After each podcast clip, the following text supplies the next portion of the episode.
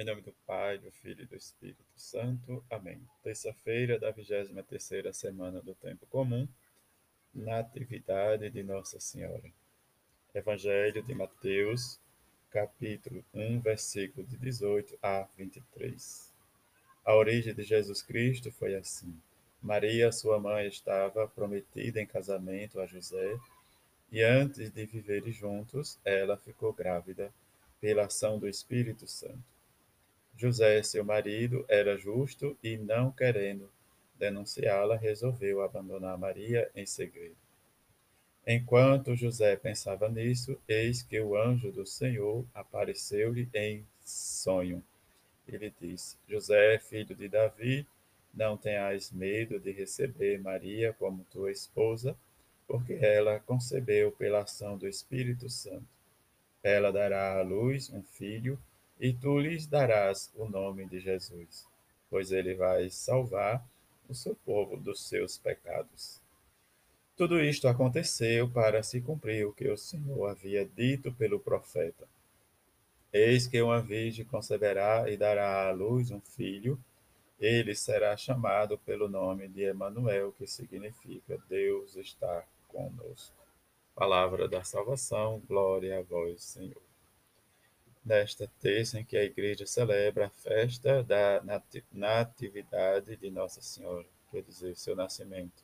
Maria, conhecendo a vontade do Pai, dispôs-se a servi-lo generosamente, celebrando o nascimento de Maria, recordamos tão grande dádiva que o Senhor nos deu, seu Filho Jesus. Em Maria temos toda a inspiração necessária para sermos cristãos autênticos ouvintes e praticantes do Evangelho e servidores fiéis do Senhor. Que a Natividade de Maria faça nascer em nós atitudes novas de misericórdia e santidade.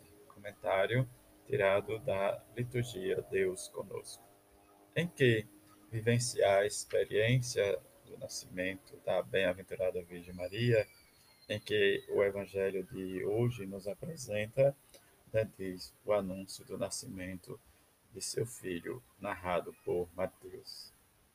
E a escuta da palavra nesse mês em que a igreja também celebra ah, o mês da Bíblia, dedicado a esse grande livro, em que nós veneramos e temos o nosso princípio de vida e um princípio de oração para nos ajudar a encontrarmos com nós mesmos, dentro de um amor maior à misericórdia de Deus e a misericórdia de Deus se estende em nossos corações. Olhar para a bem-aventurada Virgem Maria olhar para aquela que serviu, que soube servir no seu silêncio, na sua simplicidade. Neste casal de Nazaré, como nos narra Mateus, é interessante esta experiência em que, diante do fato dela estar grávida, porque estava prometida em casamento a José, José né, diz, vendo a mudança do corpo de Maria, ele pensa em deixar ela para que ela não seja apedrejada, como eu já ouvi comentários.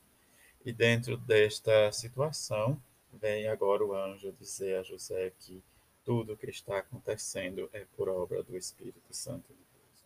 Nesta ação de que o Espírito nos ajuda a descobrir e a nos levar ao encontro com o outro, esta é a grande verdade em que nos sentimos mais próximo de Deus.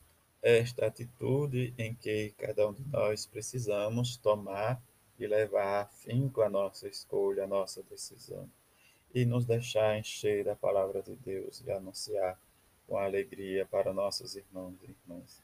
Porque Jesus vai dizer, diz quando a sua mãe vai lá na sinagoga e que Jesus estava rodeado por pessoas que estavam ali escutando e que o mensageiro vai realmente levar a mensagem de volta. Quem é minha mãe, quem é meus irmãos e quem são realmente meus parentes. E a resposta Jesus vai dizer que é aquele que faz a vontade de Deus. Em Maria, nós encontramos esta mulher que fez sempre a vontade de Deus. Ou como nos diz no Evangelho de João, né, diz fazer tudo o que ele vos disser. Nesta, neste pensamento, possamos nesse dia vivenciar nossa maturidade ou a nossa gestação da palavra de Deus. Que ela seja para nós princípio de vida e que nós sentimos cada vez mais a salvação em nós, a nova Jerusalém celeste aos nossos pés. Que rezemos e peçamos a ela como mãe e que São José possa nos ajudar também e nos conduzir para a, o encontro com seu Filho Jesus. Neste pensamento, vivenciamos e rezemos para que possamos cada vez mais confiar e entender o plano da salvação. A todos uma feliz terça-feira. Fique em paz.